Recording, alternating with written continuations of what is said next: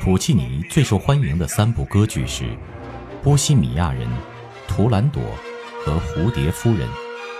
这一期我们就来说说《波西米亚人》。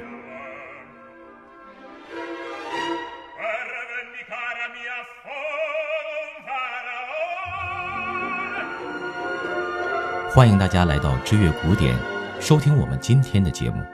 我是你们的好朋友景航。《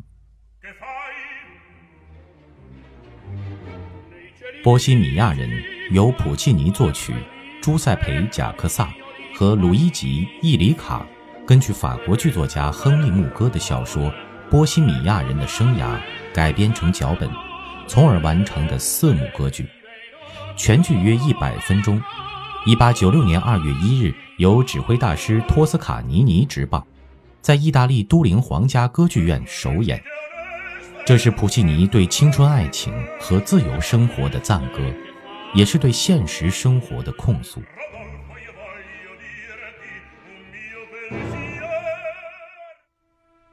他讲述纤弱的女裁缝咪咪和浪漫诗人鲁道夫之间的凄美爱情故事。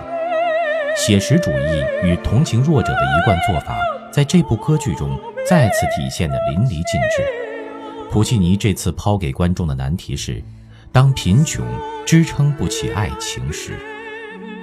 其实，亨利·穆杰的系列小说《波西米亚人的生活情景》并没有完整的故事情节，他只是回忆了巴黎艺术家们的生活场景和波西米亚人的几个缩影，就像在电影中路人甲乙丙丁，一个镜头就掠过一样。作品如《清明上河图》一般。记录了在巴黎大都市生活的四个年轻人之间的友谊。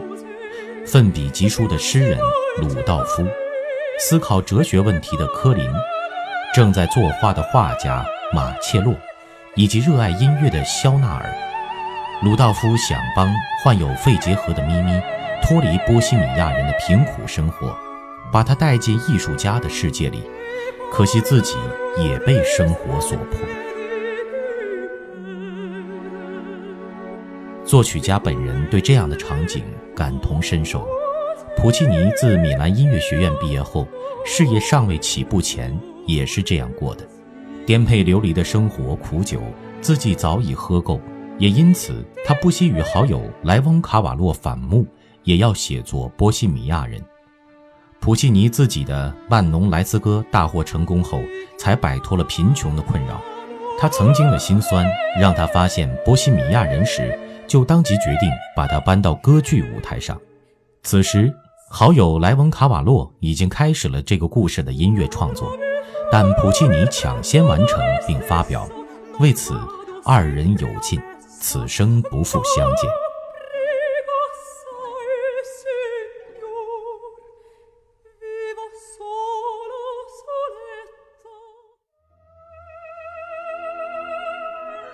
普契尼的作曲风格传承自威尔第，他能以一种更为细腻的手法来传达音乐中悲剧的成分。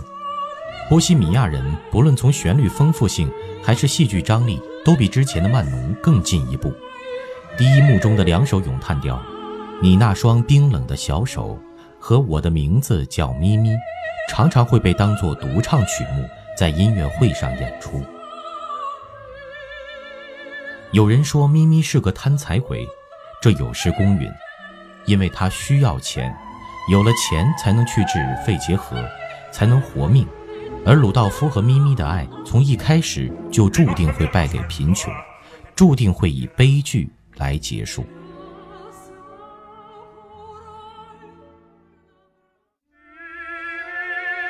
此剧另一个亮点是，普契尼把人物对比这种技法。发挥的淋漓尽致，鲁道夫和咪咪之间的那种温情之爱，相对于马切洛、穆塞塔之间那种吵吵闹闹的爱情，形成鲜明对比。穆塞塔在第二幕有一首知名的舞曲加咏叹调，《漫步街上》。普契尼用这两对恋人呈现出的不同爱情，表明了作曲家自己对美丑善恶的理解、关怀与支持。用相互交恶与彼此敌视来衬托自然，显得更加圣洁美丽。不过两对恋人的爱都以各自的方式盛开着，顽强地抗争着。性格不同的人对各自的爱情诉求必然也不同，这点普契尼考虑得相当周全。波西米亚人再次证明，普契尼是谱写旋律的天才，每一首曲目都光辉灿烂，令人难忘。其中，除了前面提到的第一幕中鲁道夫所唱的《你那冰冷的小手》和咪咪的《我的名字叫咪咪》之外，在最后一幕，科林的那略带自嘲的咏叹调《外套之歌》，更能赚足观众的眼泪。他依依不舍地向自己的外套告别，因为咪咪已经病入膏肓，能做的只有把衣服当掉来换药。这首歌唱出了剧中所有波西米亚人的悲哀与绝望，也隐隐约约点明了科林内心向往革命的夙愿，更唱出了作者对现实生活的控诉。资本来到人间，从头到脚每个毛孔都流着鲜血和肮脏的东西。好了。本期的普契尼的波西米亚人就为您介绍到这里，感谢您的收听，我们下期再见。